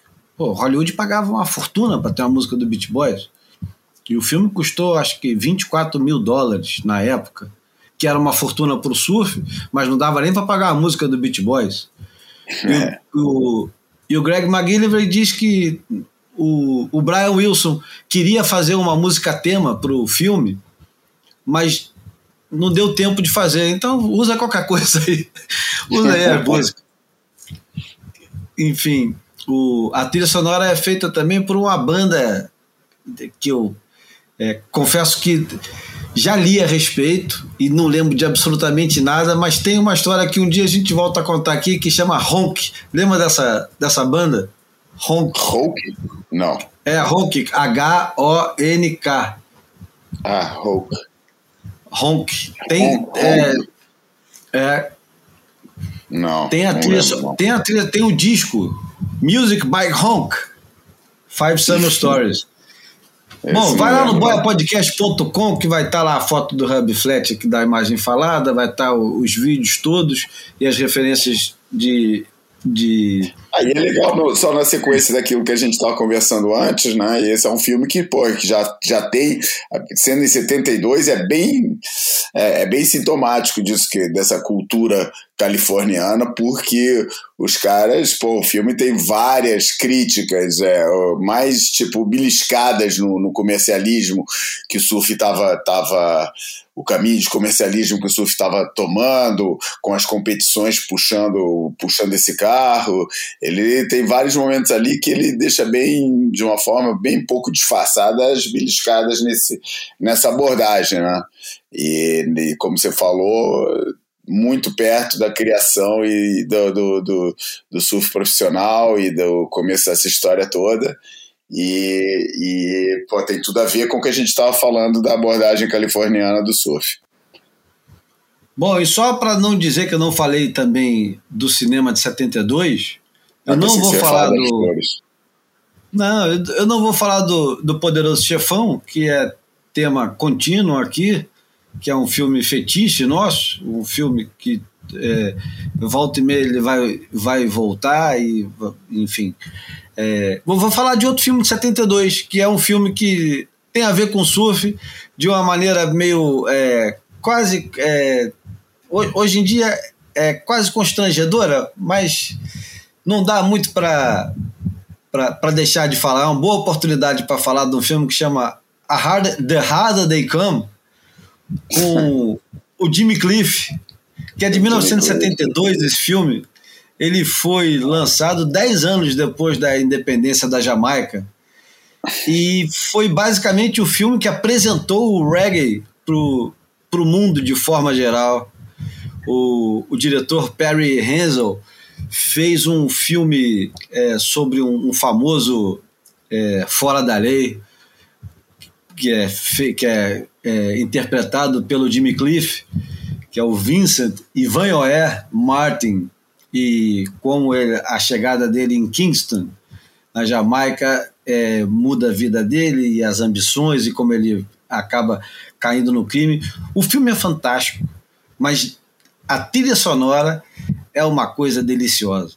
A trilha sonora tem de tudo. O, o, o disco da trilha sonora é fabuloso e o Jimmy Cliff arrasa com, com tudo, com uma versão You Can Get It If You Really Want, que é a música do, dos Rolling Stones, já citada aqui, com outro clássico do, do reggae que nunca é, fica velho, que é Many Rivers to Cross, e a faixa título que foi é, anúncio da Hollywood, né? não é? Não foi anúncio da Hollywood com André Pizzales aqui? Quer dizer, o surf, ele está sempre, de alguma forma, ligado com, com, com, essa, com esses temas que vêm parar aqui no Boia, né? Sem contar que o filme é muito carburado também, né? É o primeiro foi, foi o primeiro foi o primeiro filme é, grande filme, né, feito na Jamaica. Nunca tinha sido feito um filme assim com história, com longa-metragem, e é um filme muito devedor daquilo que a gente falou há pouco tempo, agora há pouco, do, do, do movimento Black Exploitation, né, que o Superfly é um dos, dos ícones. E, mas é um filme que também é, é acho que não teria sido possível ou, ou, teria sido bem mais difícil de acontecer se não tivesse já toda esse, essa cena black exploitation acontecendo nos Estados Unidos. Muito bem, então acho que a gente pode ir para a porta, porque a, essa porta não vai ser uma porta simples, ela vai demorar antes de chegar na ah, fechar. Porque primeiro eu falei dos discos de 1972 e falei só de disco estrangeiro. Agora eu vou falar que em 1972, você tinha lançando o disco Erasmo Carlos, Jorge Ben, Paulinho da Viola, Tim Maia, Tom Zé, Jardim Macalé, Quinteto Violado, Loborges, é, Mutantes, Tom Jobim. É, é uma coisa é, completamente é, alucinada, né? Imaginar que o, o, um dos maiores discos da história do, da música brasileira. É, Clube da Esquina completa 50 anos agora, né? E que uhum. tem uma história maravilhosa num podcast que a Folha de São Paulo fez, João. Não sei se, se você teve a oportunidade de ouvir, Não. mas eles. Tem vários podcasts que falam sobre 50 anos, mas um podcast que é esse específico da Folha, eles contam um pouquinho da história do álbum e conta que o, o o Milton aluga o, uma casa em Niterói, numa praia chamada Praia Azul, e, e é onde eles ensaiam boa parte e, e acabam compondo boa parte do disco. E o, o Clube da Esquina, como todos sabem, e esse, esse jeito de falar assim, como todos sabem, é meio irônico, porque ninguém sabe, mas todo mundo sabe. É o nosso Sgt. Peppers, né? porque o que tem de Beatles no Clube da Esquina não está no gibi, né? Você é já parou para pensar nisso? Já, já, várias vezes. É um, ele é, é muito, cara, e não é à toa o, o Pro Lennon e McCartney não é do Clube da Esquina, acho, acho que não, né? A música Pro é. Lennon é. e McCartney. É? Então tá. Eu então, acho que é, mas... Mas a gente nem vai falar do Clube da Esquina, o pior é isso. O pior é que a gente nem vai falar do Clube da Esquina. A gente Exatamente. vai falar, por exemplo, a gente vai falar, por exemplo, que o, o, o Caetano lançou Transa, que é. Porra, eu não vou falar todas as músicas que tem no, no, no Transa, só ouve o disco. A Elis Regina lança o disco dela, Elis, que ela está sentada linda numa cadeira, assim, numa casa que deve ser uma casa de campo, né? E é uma é, cadeira de filme, né? Isso. E que tem, porra, tem Águas de Março, tem Aldir Blanc com João Bosco, tem Milton Nascimento, tem Zé Rodrigues, Belchior. É, é muita coisa, cara. É, é, e, e, é uma, uma quantidade de. Porque é, uma das grandes qualidades da Elis é que a Elis era uma pescadora de pérolas, né? Ela conseguia é, sintetizar um, um, um pouco da cena musical da época, escolhendo com muito cuidado as músicas que ela ia interpretar, que ela era uma intérprete fenomenal. Então, ela pegava Águas de Março do Tom Jobim, pegava Atrás da Porta do Chico Buarque com Francis Raim, Bala com Bala do Aldir Blanc e João Bosco, é, Nada Será Como Antes, e Cais, do Milton Nascimento com Ronaldo Bastos, o, o hino Mucuripe, do Belchior e Fagner, a imortal Casa do Campo, com Tavito e Zé Rodrigues, e Olhos Abertos, do Guarabira. É brincadeira, é, é porra. E ainda tem mais coisa. É, enfim, o Erasmo Carlos lança um dos melhores discos dele, se não o maior, melhor deles, que é o Sonhos e Memórias, que é um, um disco do caralho. Gilberto Gil lança Expresso 2222, também é, gravado em Londres, né? Ah, e aí, porra, tem muita coisa boa no, no disco do, do Gil. Porra, tem Oriente, tem Back in Bahia, tem Pipoca Moderna, que ele gravou, tem Chiclete com Banana, do Jackson do Pandeiro, tem João do Vale, Canto da Ema, porra, é, é foda, é muita coisa boa. Tem o, o Jardim Macalé, que abandonou a carreira de, de futebolista para virar sambista, e é um, porra, outro descasso. E, porra, além do, do Tim Maia, e eu, vamos chegar no Jorge Ben, que já tinha 10 anos de carreira, João, em 72. E já tinha passado por todo tipo de flerte com, com música. E aí o malandro chega em 1972 e lança o disco que chamava Só Bem.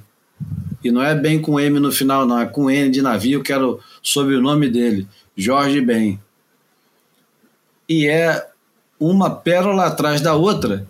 E é difícil pra caralho escolher uma música, porque começa com Morre o Burro e Fica o Homem, que é bem de acordo com o nosso momento agora, hein? Atenção. O circo chegou, paz e amor, moça, domingo 23, quem cochicha, o rabo espicha, que nega é essa? As rosas eram todas amarelas, caramba, Taj Mahal, Taj Mahal que teve o plágio do Rod Stewart, o Jorge Ben é, processou o Rod Stewart, que vinha para cá para ficar jogando bola e pegar praia de sunga aqui em Ipanema, e levou-lhe levou-lhe um processo e perdeu. O, o Rod Stewart plagiou num dos maiores sucessos dele. Como é que é o nome daquela música que ele, é, que ele usou. Do you think I'm sexy? É. Do you think I'm sexy, né? É. E ele, ele plagiou só o e pronto. Bom, ajudou a engordar o, cofrinho do, do Jorge Ben, que hoje não sei se você sabe, João. Você sabe que ele mora no Copacabana Palace, né? Sabia não. Ele mora no Copacabana Palace. É, Lugar bom é de o, morar, né? É, é, o Chelsea Hotel carioca. É. E a música que a gente escolheu foi Fio Maravilha. E, porra, essa música tem tantos, tantos é, significados pra gente, como flamenguista, né? Ou para quem gosta de futebol, ou para quem gosta só do ritmo, ou para quem gosta de sucessos. Fio Maravilha é um, uma música é, uma música de festa, né? E eu pedi para um grande flamenguista, camarada meu, Arthur Mullenberg, para falar um pouquinho do Fio Maravilha, porque a gente precisa ouvir um pouquinho sobre o personagem por trás da música. E aí vamos ver o que, que o, o Arthur falou aqui. Engraçado saber que ele é teu amigo, não.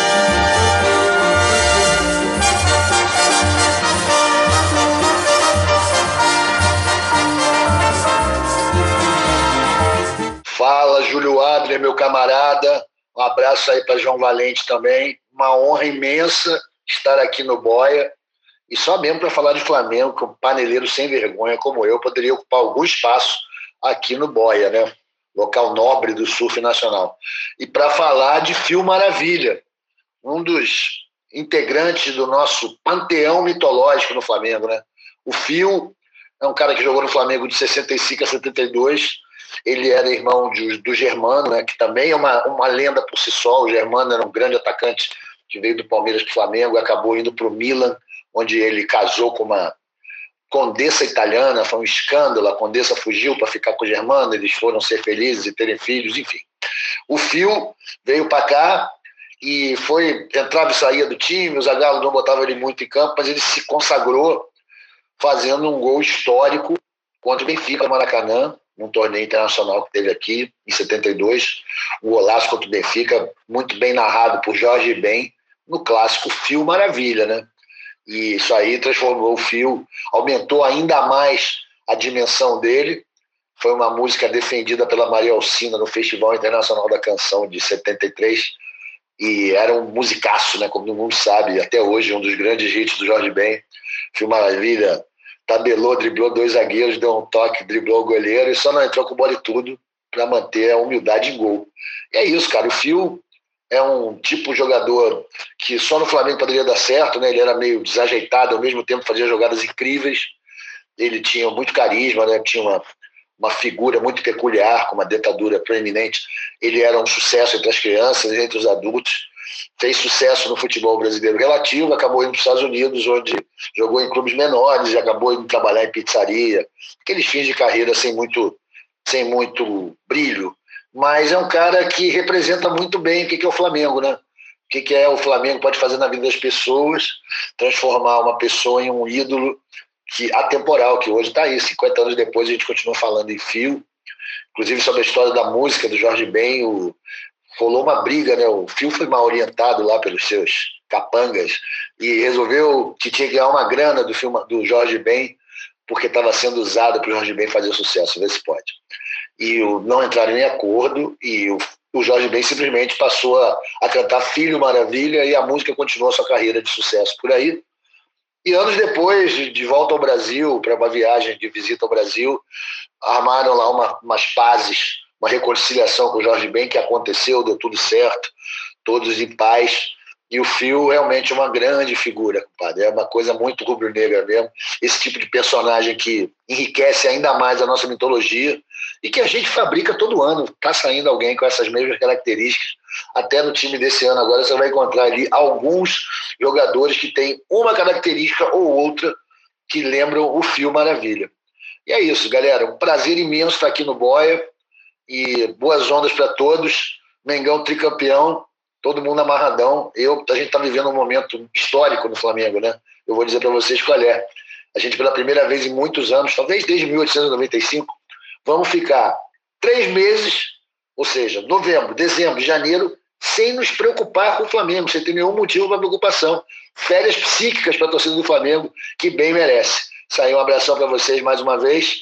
Vai frendo Boas ondas para todos.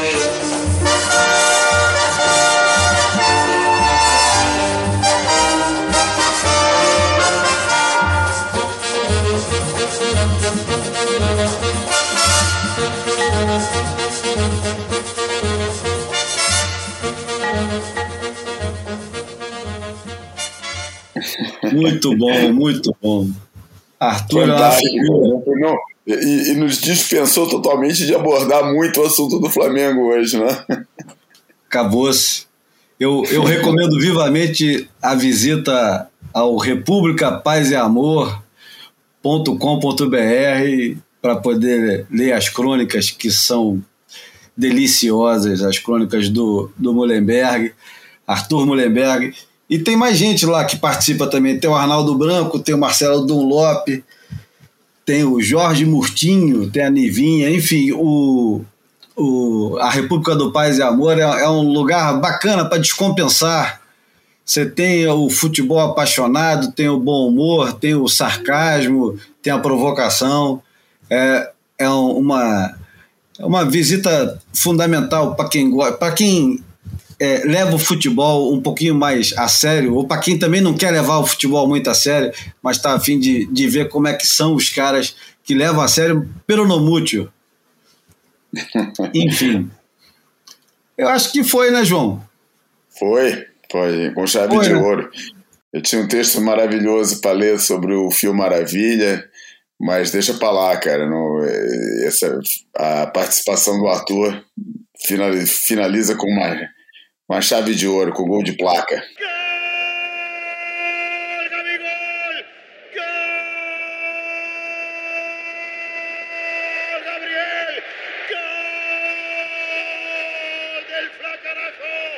Então vamos de Jorge Ben, no disco de 1972, o grande sucesso do disco. Aliás, não foi o grande sucesso, que o Taj Mahal é que é o grande sucesso, mas o Fio Maravilha é eternizado no violão, no swing, né? Do Jorge Ben. Esse foi o Boia número 172. Aquele abraço, João. E Grande até abraço. a próxima. Estamos aí para semana que vem, já com. Já vai ter, provavelmente, semana que vem já vamos estar com o resultado do Challenger, né? Possivelmente, vai sim. começar, Vai começar amanhã, já vamos estar aí, a coisa mais definida ainda. E tem, tem luta pela frente para definir quem vão ser os surfistas do, do circuito ano que vem. Por isso, até para semana, gente. Aquele abraço e vamos com o Fio Maravilha e o Mengão. E o Jorge Ben.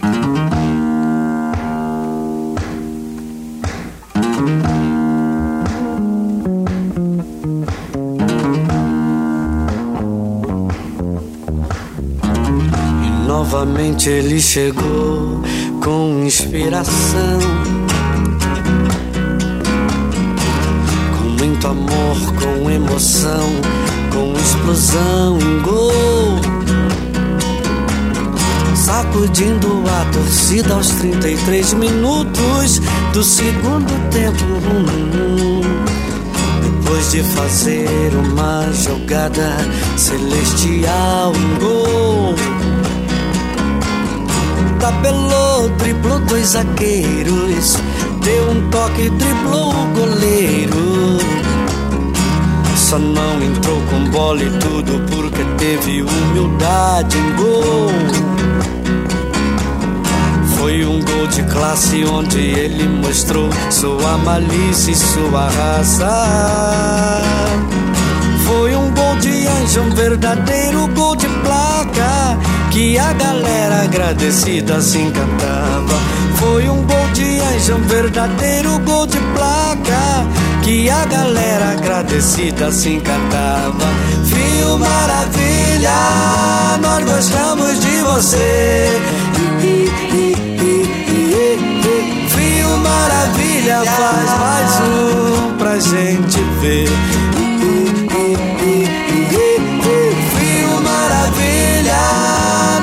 Gostamos de você. Fio Maravilha faz mais um pra gente ver. Fio Maravilha, nós gostamos de você. Fio Maravilha, faz mais um pra gente ver.